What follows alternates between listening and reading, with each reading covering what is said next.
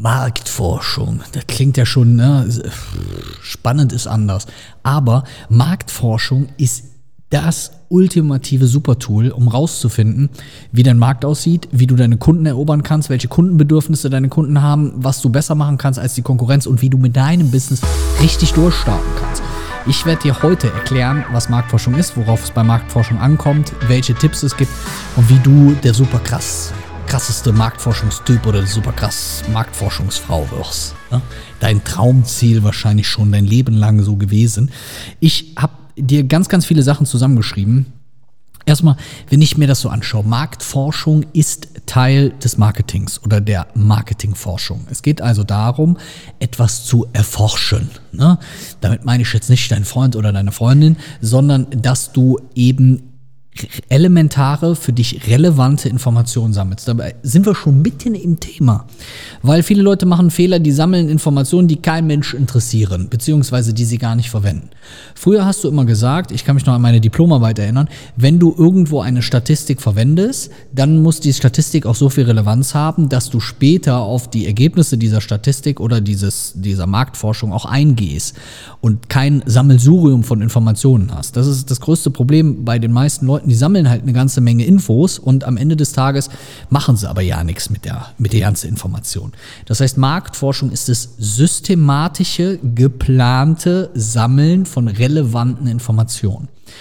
Jetzt geht es erstmal darum, herauszufinden, welche Informationen sind für dich überhaupt relevant. Also wenn du zum Beispiel dich selbstständig machst oder wenn du in einem Business aktiv bist, welche Infos wären Sachen, äh, welche Infos wären Sachen, gutes Deutsch, äh, welche Infos sind sinnvoll und welche Infos helfen dir in deinem Business weiter? Welche Dinge solltest du über deine Zielgruppe wissen? Welche Dinge solltest du über deinen Markt wissen? Welche Dinge solltest du über potenzielle Kunden oder Wettbewerber oder was auch immer wissen. Das ist das Erste. Das heißt, man sollte sich zuallererst einmal überlegen, was ist überhaupt das, was ich wissen will, wissen muss. Wenn du zum Ergebnis kommst, ich brauche ja nichts zu wissen, dann brauchst du dich auch nicht mit Marktforschung auseinanderzusetzen. Das habe ich aber noch nie gehabt, den Fall. Also, dass jemand nichts wissen muss. Weil, gibt ja den Spruch, ne, Wissen ist Macht. Also je mehr du weißt, desto besser, belegbarer, relevanter kannst du Entscheidungen treffen und je besser deine Entscheidungen sind, je eher wirst du potenziell erfolgreich sein.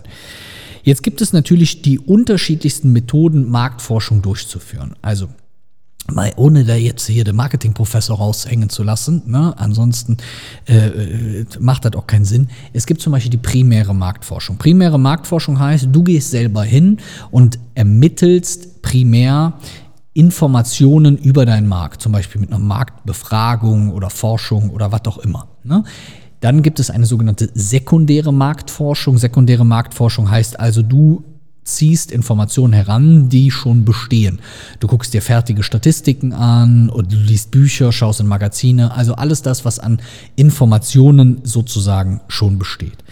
Wichtig ist, ähm, und das macht man ganz häufig so, dass du halt überlegst, vielleicht auch, diese Fragen, die du eben hattest, also was würde ich gerne wissen, dass du das vielleicht mal so in Blöcke packst. Und oft ist es so, es gibt so Sachen, die haben mit deinem Kunden zu tun, es gibt Dinge, die haben mit deiner Konkurrenz zu tun und es gibt wiederum Dinge, die haben generell mit dem Markt, den Marktentwicklungen etc. Also wie groß ist zum Beispiel dein Markt, welche Potenziale liegen da noch, wie agiert deine Konkurrenz, welche Preise rufen die auf und welche Bedürfnisse hat dein Kunde wirklich. Das ist so ein bisschen so eine Einteilung.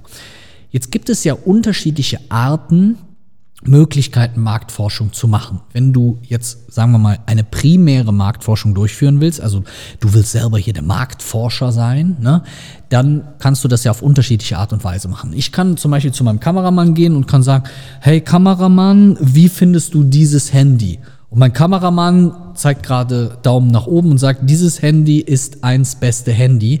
Und dementsprechend haben wir uns dazu entschieden, dieses Handy zu produzieren und weiterzumachen. Das wäre eine sogenannte Face-to-Face-Befragung, also eine direkte Befragung. Die hat natürlich gewisse Vorteile, weil ich bekomme eine direkte Response. Ich sehe in seinem Gesicht, ob er vielleicht flunkert, ich sehe die Begeisterung in einem Gesicht, ähm, ich sehe Mimik, alles das, was dazugehört. Und ich kriege noch viel mehr Informationen, als wenn jemand nur irgendwo ein Kreuzchen setzt.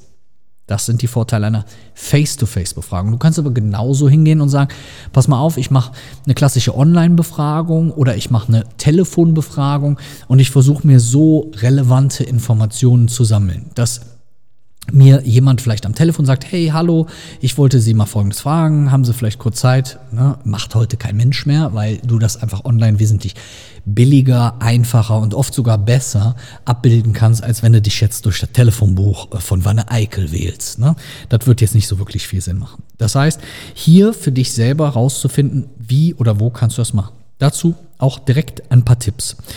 Wenn du also zum Beispiel wissen willst, okay, möchte über, kann mein Produkt überhaupt jemand gebrauchen? Also du hast dir jetzt überlegt, ich mache jetzt hier so eine Handyhülle und die Handyhülle kann irgendwas. Ne? Und hast dir selber überlegt, okay, ähm, das ist super, aber wollen die Leute das überhaupt? Kann das jemand gebrauchen? Dann kannst du das natürlich super über eine Marktforschung rausfinden und brauchst dich nicht darauf zu verlassen, ob nachher jemand die Produkte gekauft hat. Viele Leute holen sich gar kein Feedback rein, starten irgendwann mit ihrem Produkt und wundern sich dann, dass kein Mensch den Schrott haben will. So, sorry. Da macht es doch viel mehr Sinn, vorher herauszufinden und schon zu ermitteln, welche der Produkte würden eventuell Sinn machen und welche dieser Produkte würden eventuell überhaupt gar keinen Sinn machen. Du kannst auch nach bestimmten Merkmalen fragen, also um mal ganz konkrete Fragen zu machen oder zu sagen, was würde für dich dazu führen, diese Handyhülle zu kaufen? Was wäre für dich ein begeistertes Merkmal meiner Dienstleistung, was dazu führt, dass du diese Dienstleistung kaufst? Welche Dinge dürften auf keinen Fall dabei sein, dass du es nachher nicht kaufst. Also hier wirklich zum Beispiel auf Produktmerkmale einzugehen.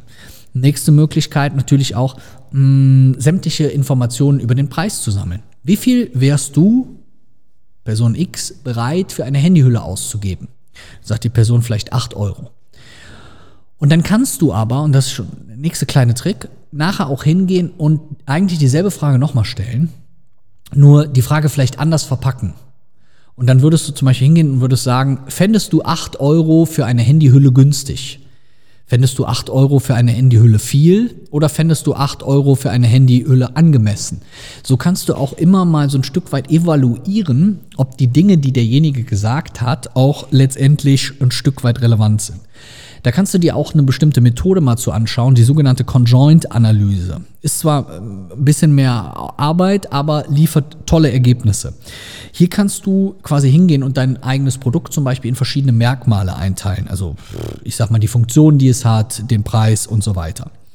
Und dann kannst du bei Befragungen die Teilnehmer danach fragen nach diesen Merkmalen und so versuchen rauszufinden, welche Produktzusammensetzung sie am besten finden. Also das, das und das wäre eine Möglichkeit. Also Beispiel simpel gesagt, ich habe eine blaue Hose, grüne, äh, grüne Schuhe und ein weißes Hemd. Oder fändest du besser schwarzes Hemd, rote Hose, äh, weiße Schuhe, was auch immer.